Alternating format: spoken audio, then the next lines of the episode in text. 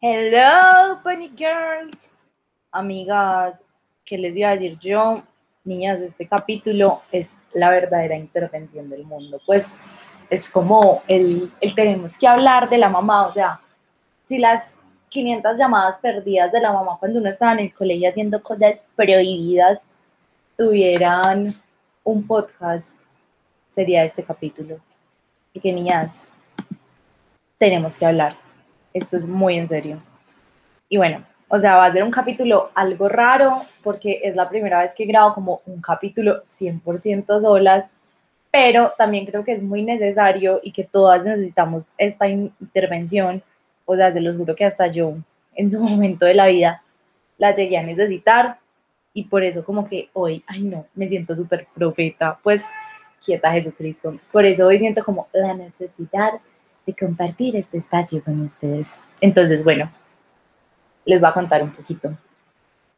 Tenemos que hablar, tenemos que hablar de esto porque miedo tenemos todos, o sea, a todos nos va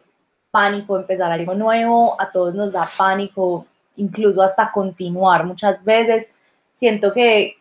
o sea, como que no hay nada más rico obviamente que tener una seguridad y una certeza de las cosas pero la incertidumbre también es algo con lo que tenemos que aprender a trabajar y sobre todo, incluso más allá de trabajar, creo como, como que es de relajarnos entre comillas y como es de confiar en el universo, confiar en nuestras acciones, confiar en que, aunque suene muy cliché, las cosas que pasan siempre son las mejores que pudieron haber pasado. También es como soltar esa creencia de que tenemos que tener el control de todo, de absolutamente todo, porque muchas veces este tipo de pensamiento, como que obviamente, es que, es que vean, antes de, darles la, la, introducción al tema, porque ya necesito como aclarar esto, les voy, voy a cerrar como esta idea. Vean, uno muchas veces como que quiere tener seguridad de todo, como súper preciso, entonces como, no sé, voy a ver tantas materias este semestre y el que sigue va a hacer la práctica y voy a meter los papeles en X empresa y uno tiene su vida así súper planeada y de pronto, pucha, no sé, llegaste al semestre de práctica y esa vacante no la abrieron este año y tú no tenías como otro plan y te frustras y te pones a llorar y es como, pucha, no, es que si no es ahí, yo no quiero nada. Y marica, la vida al final no se trata de eso, porque es que la mente, lo que les estaba diciendo ahorita, nos engaña tanto que cuando nosotros tenemos ese tipo de pensamientos, creemos que lo que están haciendo es como hacernos sentir más seguros, pues que es como, no, o sea, es que yo ya tengo este plan, pero al fin y al cabo, ese plan que tienes en tu cabeza y que crees que te está haciendo sentir más segura, solamente te está, primero, cerrando ciertas oportunidades, porque pues tú no sabes qué puede pasar si simplemente, obviamente sigues trabajando y luchando por tus sueños, pero si de alguna forma sueltas como ese control. Y segundo, porque al fin y al cabo es como una carga súper grande, niñas, como creer que uno tiene que poder con todo, pues es que por eso fue que John Lennon, o el que haya escrito Let It Be, le puso como esa partecita de no cargues el peso del mundo en tus hombros. Bueno, eso por un lado. Segundo, lo que les estaba diciendo ahorita, o sea, miedo tenemos todos, pánico nos da a todos, es algo muy normal, es algo muy natural, pero la cosa es que es muy distinto cuando tú ves el miedo como un agente que te paraliza a cuando tú ves el miedo como algo que te motiva y te habla como de la grandeza de las cosas que vienen y de las cosas de las cuales eres capaz. Y no lo digo como en un mood de, ay, vamos a romantizar pues acá la tristeza y todas esas vainas, sino porque imagínense que yo tengo una amiguita que se llama Juliana, aunque la verdad no estoy muy segura de si esto lo dijo Juliana o si lo dijo la Cenicienta o de si Juliana me contó lo que vio en la, en la Cenicienta. El caso es que, bueno, hay una parte de la Cenicienta o de Juliana, o vaya uno a saber, en la que a mí alguien me dijo en la vida, creo que fue Juliana o la Cenicienta, ya lo dije 15 veces, que un deseo era como una verdad del corazón y que al final como que eso se convertía, por así decirlo, en un milagro. Entonces, ¿a qué voy con eso? A que cuando tú quieres X cosa es porque tu corazón, tu alma, como que ya sabe que tú eres capaz de tenerlo y que eres merecedor. Oigan, el merecimiento es un tema súper importante, que tú eres merecedor y como que no te debes conformar con menos. Entonces, obvia, obviamente, pues no, no tan obvio, pero muchas veces como que uno empieza a dudar como de ese mismo sentimiento de, pucha, es que yo quiero X cosa, pero pues no, yo como que no sé, no soy la más fila en la U, o no sé, pues como que, ay, pues yo me quiero meter con X persona, pero yo no soy tan linda, ay amiga, pues, o sea, ¿qué te pasa? ¿Cómo vas a pensar esas cosas de ti? Súper cancelado, o sea, esto está, vamos a ponernos en modo Twitter y vamos a cancelar a la lata, no mentiras, pero, ajá, niñas. Y por ahí, oigan, hay algo que dijo Daniela Salcedo, ustedes saben que a mí me encanta citar gente se lo vi a Daniela Salcedo, aunque también creo que es una frase de internet que es como, it's better done than perfect, o sea, como es mejor tener algo hecho que tener algo perfecto. Y de eso se trata este capítulo. Se trata de empezar, de intentarlo, de no dejarnos llevar por el miedo y sobre todo de dejar muy claro que es importante ir encontrando respuestas en el camino y que no nos podemos negar como esa parte del proceso, porque es que al final es como el momento en el que vamos a ir no solo conociéndonos, sino también evolucionando en nuestros proyectos y como personas. Yo sí les voy a decir unas cosas, acá mija, acá el don quitado, la amiga brava. Me, últimamente, pues como que ustedes han visto que hemos hablado full en Instagram, digamos, como de, de este proceso que yo empecé yendo al gimnasio, se los va a relacionar un poco con el tema porque pues, ajá, es como el contexto que tengo actualmente en mi vida. Y entonces, bueno, empezar, la mentira de empezar y de creer en un momento indicado. O sea, yo he visto mucha gente con emprendimientos demasiado chimbas, he visto mucha gente que dice, no, pues es que hasta que yo no tenga este tipo de caja para el empaque o hasta que yo no tenga un sitio web con e-commerce o cosas así, hasta ese momento yo no voy a empezar porque es que pues el momento indicado es para empezar ahí. Y obviamente niñas como que uno siempre tiene que buscar dar lo mejor de uno, como trabajar de la mejor forma, pero marica, pues como que tú tampoco te puedes negar la parte del crecimiento, pues lo que les mencionaba hace un rato, como que si yo quiero poner, no sé, una empresa de ropa y yo digo, no, yo mi marca no la voy a lanzar hasta que yo tenga la tela traída de tal lado y hasta que todos los cortes sean perfectos y hasta que tenga botones, no sé, de oro, como una cosa así, tú no vas a empezar nunca porque es que tú tienes que aprender que muchas veces, más allá de tu sueño, el camino, o sea, perdón, me enredé, que muchas veces el fin no es simplemente tu sueño, sino el camino que recorres y obviamente es normal que ese camino te dé miedo, porque es que pues es como decir, ok, me la voy a jugar toda por esta cuestión, me la voy a jugar toda por esto, no tengo una certeza de cómo va a resultar, pero lo voy a intentar y me voy a permitir equivocarme y me voy a permitir tener días donde yo diga, pucha, estoy estancada, pucha, quiero dejar todo esto, pero voy a saber que es que no todos los días tienen que ser una cosa perfecta y que muchas veces, obviamente no todos los aprendizajes en la vida vienen pues de vainas negativas, pero muchas veces, así no lo queramos, son esas situaciones las que nos, las que nos enseñan, pues como esas mini crisis. Entonces, bueno, empezando por ahí, amiga, no va a llegar un momento indicado, no va a bajar el niño Dios con Lady D a decirte, ay, gorda, no, pues ya, dale toda, que es que hoy te va a salir perfecto, o sea, pues, no sé, pongámoslo en un caso de, deportistas, no sé, pues yo no sé mucho de deporte, claramente, pero pues no, no es como que, no sé, el deportista que tenga el récord de alzar más peso en el mundo se levantó un día y de repente como que, ay, ya, lo alzó de la nada, pues como que, amiga, no, eso no pasa. Esa persona tiene un entrenamiento, esa persona tiene que ir no sé, empieza alzando dos kilos, empieza alzando cuatro, sigue con seis, así hasta llegar a el máximo de peso que alza. Y así mismo pasa con nosotros, sino que obviamente estamos súper influenciados por las redes sociales porque cuando vemos las cosas de los demás, no vemos el proceso, sino que vemos el resultado final. Entonces, ¿qué decimos? Ah, no, pues es que si esa persona pudo hacer esto,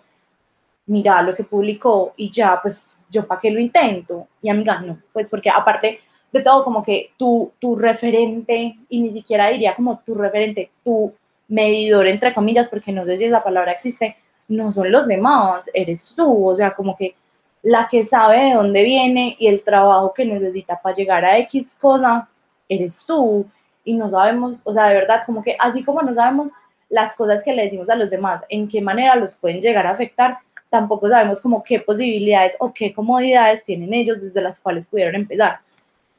Acaba lo que yo les hablaba, pues como del ejercicio y eso. Yo estoy haciendo ejercicio hace como ya casi cinco semanas desde Sacha Fitness, estás escuchando esto, tiembla amiga, mentiras, porque todas brillamos juntas, lol. Pero no, en serio, niñas, yo estoy haciendo ejercicios de como cinco semanas, pero se los juro que yo este año tuve intentos en varios gimnasios, como que tuve semanas donde hacía dos veces y después no volví a hacer, tuve un tiempo en el que intenté hacer en mi casa con videos de YouTube, tuve un tiempo en el que intenté hacer en la piscina de mi unidad y no me daba. Y, pues si me entienden, como que yo lo intenté y de pronto como que esos escenarios no eran acordes a mí, pues gracias a Dios, ya encontré un gimnasio en el que yo digo como, pucha, amo ir, me di cuenta que para mí, por ejemplo, incluso más allá del ejercicio, también es súper chévere como compartir con gente, aparte mi gimnasio es solo de mujeres, entonces como yo soy una niña de colegio de monjas, yo me siento en el colegio otra vez, es lo máximo, pero bueno, ahora, segunda parte, que ya la hemos tocado un poquito. Niñas, ningún proceso es lineal. ¿A qué me refiero con esto? A que, marica, no sé, pues di tú, me siento como profesor de publicidad básico que va a citar a Coca-Cola, pero es que no se me ocurre nada más, pues no sé, digamos, ay no, ya sé, EPA Colombia, pues ignorando lo que pasó con Uribe, las tendencias políticas de los demás, solamente voy a mencionar EPA Colombia, hasta el momento anterior a lo de Uribe.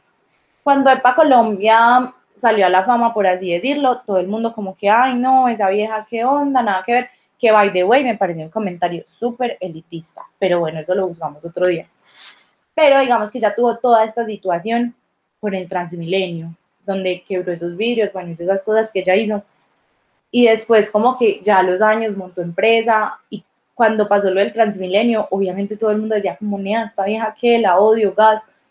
Y ya después cuando ella empezó a montar la empresa, como que demostró que quería superarse, que quería hacer un montón de cosas súper lindas, como ayudar a un montón de gente, las personas otra vez le dieron una oportunidad y dijeron como, ok, se equivocó. Y siento que muchas veces, vuelvo a lo que les decía ahorita, nos negamos ese proceso a nosotras mismas, pues como que decimos, ay no, me equivoqué, entonces ya, voy a parar, no lo voy a intentar más porque yo no sirvo para eso. Y niñas, eso es como una tusa, o sea, vean, aparte, el momento para darles una de mis analogías de las tusas, que esta es mi analogía favorita de la tusa, me la inventé yo, o sea, la tusa es como aprender a manejar. yo no sé si esto sea como a nivel nacional o a nivel Latinoamérica, porque uno nunca sabe de dónde lo escuchan, pero en Medellín cuando alguien está aprendiendo a manejar, dicen que es un buñuelo. No sé por qué, pero dicen que es un buñuelo. Entonces es como, digamos, cuando tú no te parqueas muy bien, cuando se te roda un poquito el carro, cosas así. Uno es buñuelo cierto tiempo, pues obviamente en cada persona varía en la práctica, ta, ta, ta. Y hay un día en el que tú te levantas y ya tienes la suficiente experiencia y manejas perfecto, parqueas en el primer intento, y asimismo pasa, por ejemplo, con la tusa. Tú tienes días donde tú dices, pucha, no, esto no la da, no lo supe hacer, no va a salirte esta nunca. Y un día te levantas y ya superaste a esa persona. Y puede que, no sé, por ejemplo, otra vez como en el contexto de manejar, puede que hayas superado la etapa de buñuelo y lleves mes y medio, tres meses manejando súper bien, cuando de repente te agarra un aguacero y no sabes de pronto como que no tienes tanta práctica manejando con el piso mojado. Así mismo te puede pasar en la tusa, puede que te levantes un día de la nada y digas, pues pucha, yo ya había superado a esa persona o eso pensaba, pero otra vez me está dando súper duro. Por eso, niñas, porque ningún proceso es lineal, o sea, a ti nadie te puede asegurar que después de X etapa viene como algo perfecto o que simplemente alcanzas las cosas. Yo no sé si ustedes se acuerdan de un live que hicimos con Eri y con todas las niñas de Eri que son hermosas, las vamos y están escuchando esto, estaba Ale Pastrana, Alejamar de Lolas, María Alejandra Velilla, Mari Manotas, bueno, un montón de niñas que hablábamos del amor propio. Digamos, por ejemplo, también pasa en el caso del amor propio, porque no es como que un día tú te levantes y tú te ames y ya, y nunca te volviste a sentir insegura en la vida. No, eso no pasa. Hay días mejores que otros y aún así creo que muchas veces la fe y el amor por las cosas que hacemos va en eso, en seguirlo intentando, aunque no tengamos certeza de nada, lo que mencionábamos al principio, de querer, pues como de soltar todo ese control. Ahora, otra cosa que me parece súper importante en todo este proceso de soltar el miedo y empezar algo es aprender a reconocernos. Aprender a reconocernos y también tener como metas aterrizadas. ¿A qué me refiero con esto? Niñas, si yo cuando empecé el gimnasio hubiera llegado y hubiera dicho, no, es que voy a hacer dos horas y media, em, hora y quince full cardio y hora y quince full pesas cargando 20 kilos. Niñas, obviamente yo solo me hubiera frustrado porque obviamente, dije obviamente 15 veces, porque iba a decirlo otra vez, porque pues mi capacidad, mis músculos, lo que sea, por más ganas que yo tuviera, no estaban aptos en ese momento para ese tipo de cosas. Entonces, entonces, pequeñas ponis, me parece súper importante como, ¿cómo decirlo? Como reconocer nuestras metas, reconocer como, ok,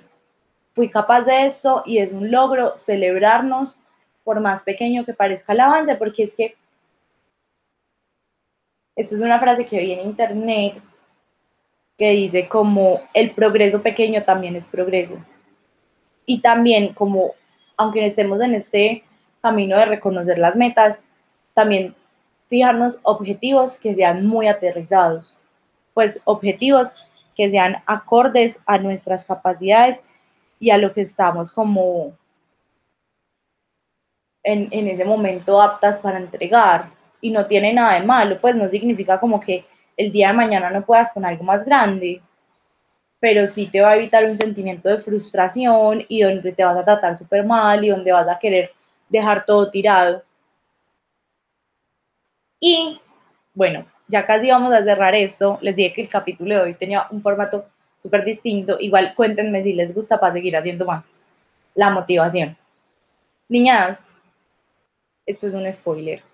No vivimos en un mundo perfecto y uno por más, o sea, les voy a decir algo. Por más que uno ame su trabajo y tenga el trabajo de sus sueños, igual es un trabajo y aplica para todo. Por más que uno tenga un novio al que ama y que uno dice, pucha, esta persona la da demasiado, igual es una relación interpersonal y en algún punto van a haber ciertos desacuerdos. Eh, lo mismo en el estudio, así vos seas la más tesa, igual va a llegar un momento en el que tú digas, estoy cansada, no me interesa poner atención, de pronto no entiendo esto. Entonces, bueno, ¿a qué voy con esto? Uno no puede como simplemente delegar todo al estar motivado o a tener ganas o no, porque obvio es súper importante permitirnos sentir nuestras cosas, pero asimismo, como necesitamos que una parte de nosotros nos diga, ¿quieres llorar? Dale, llora. También necesitamos tener otra parte de nosotros que nos diga, llora, pero no te quedes en esa tristeza. O, ok, ten miedo de empezar esto, pero no te paralices por el miedo, porque es que si no, al final vamos a terminar siendo súper complacientes con nosotros mismos. Y no lo digo como en modo tirano, porque siento que se puede como de pronto malinterpretar un poco, pero lo digo en modo como mantener así como tenemos viva la parte emocional, también la parte racional. Obviamente yo todos los días no me levanto y yo digo, ay, lo máximo ir al gimnasio. O sea, cuando yo me levanto, lo primero que yo digo es que hijo puta sueño, me quiero quedar durmiendo. Pero igual, lo hago porque sé que al final del día como que la recompensa por esto también va a ser mayor. Y así mismo, o sea, todo depende como mucho del equilibrio, porque así mismo puede pasar como, no sé, un día donde de pronto esté muy decaída o me sienta maluca y yo diga, no, en definitiva, no me da para ir hoy, pero pues puedo ir mañana y darla toda. No sé, espero haber sido clara, niñas. La amo, soné como una tía. Y nos vemos en el próximo capítulo y ya, me cuentan cualquier cosa, el chisme, quedo súper atenta, me dicen si les gustó este formato, estoy muy nerviosa, pero en serio, espero darla toda.